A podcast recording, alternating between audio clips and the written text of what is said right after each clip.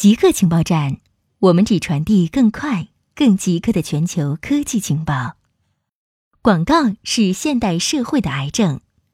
癌症是一类有着共同特征的疾病，癌细胞抛弃了正常的合作角色，开始失控复制。它参与的复杂行为不仅仅是为了避免被免疫细胞杀死，还会说服生物体让它能访问越来越多的资源。广告有着类似的特征。它源自于一种观点的恶性变异。这种观点认为，一个有效的市场需要方法将产品和服务与需要购买这些东西的个人连接起来。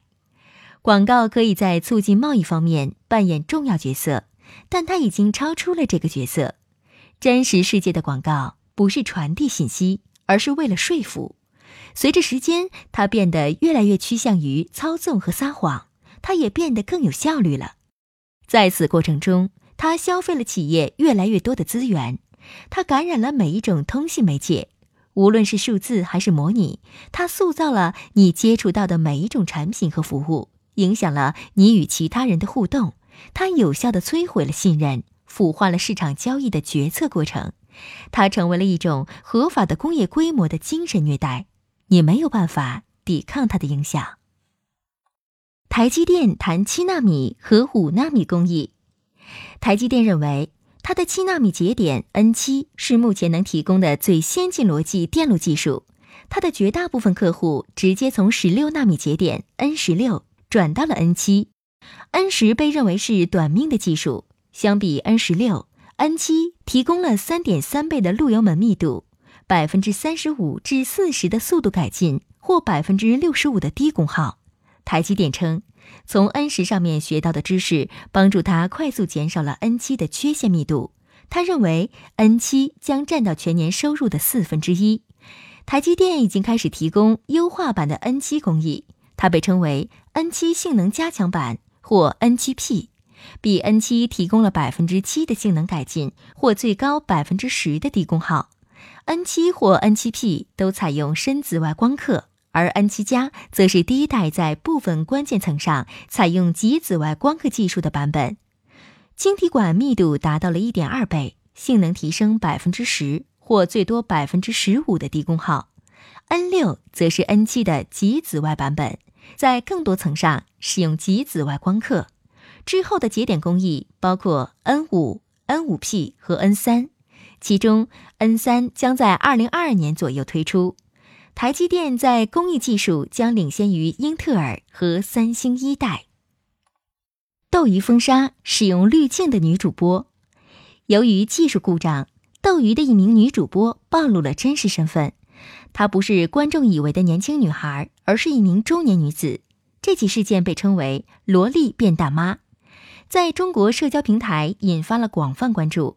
这位叫乔碧罗殿下的女主播在斗鱼上非常受欢迎，她的忠实粉丝甚至赠送了超过十万元的礼物。事件发生在七月二十五日，在直播过程中，她使用的脸部滤镜停止工作，短暂暴露了她的真实年龄和身份。此事令其粉丝极为愤怒，他们取消了订阅，撤回了交易。八月一日。斗鱼宣布，即日起永久封停主播乔碧罗殿下直播间，下架所有相关视频，并关闭主播个人鱼吧。斗鱼称，他一直秉承社会主义核心价值观，坚决反对网络恶意炒作等行为，积极弘扬网络正能量。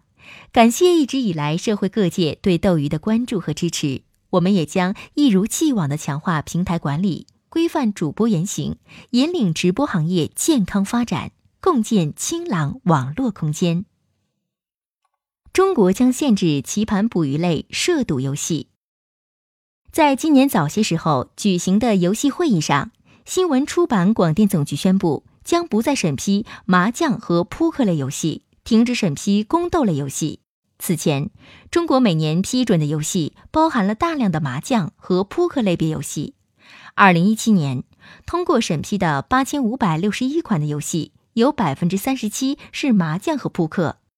在本周举行的数字娱乐峰会上，新闻出版广电总局的上级主管机构中宣部出版局局长郭义强表示，将限制棋牌、捕鱼等涉赌游戏以及宫斗等题材的游戏。郭义强表示，目前正在制定防止青少年沉迷网络游戏的办法，对账号实名注册制度、未成年人使用网络游戏的时段时长、向未成年人提供付费类游戏、探索实施适龄提示制度等一系列领域要做出明确的要求。欠发达地区的热门手机不是智能手机。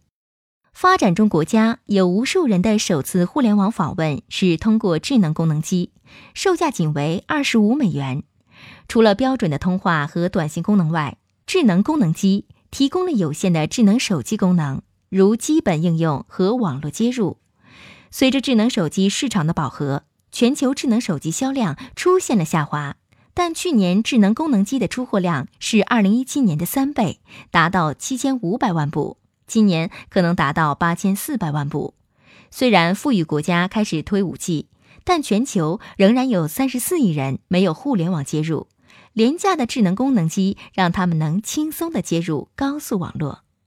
固定时间，固定地点，我们下次再见。